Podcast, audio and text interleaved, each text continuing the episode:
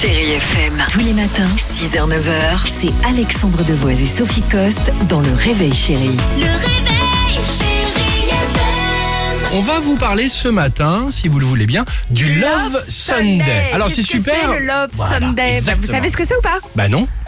Bah c'était dimanche dernier, figurez-vous. Donc il y a deux jours, le Love Sunday. En fait, c'est le jour où les audiences des sites de rencontres atteignent des pics, des sommets. Voilà. Et le et le phénomène va durer à peu près jusqu'à mi-février. Alors pourquoi mi-février? Parce que Saint-Valentin.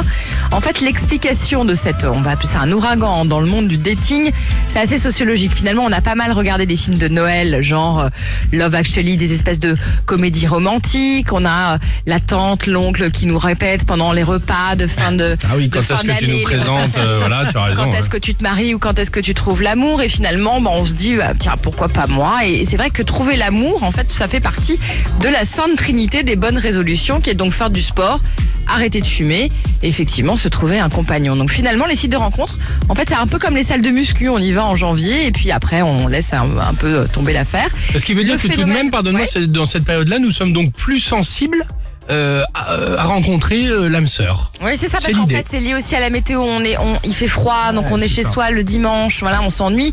Donc on surfe un peu, plus sur, un peu plus sur Internet.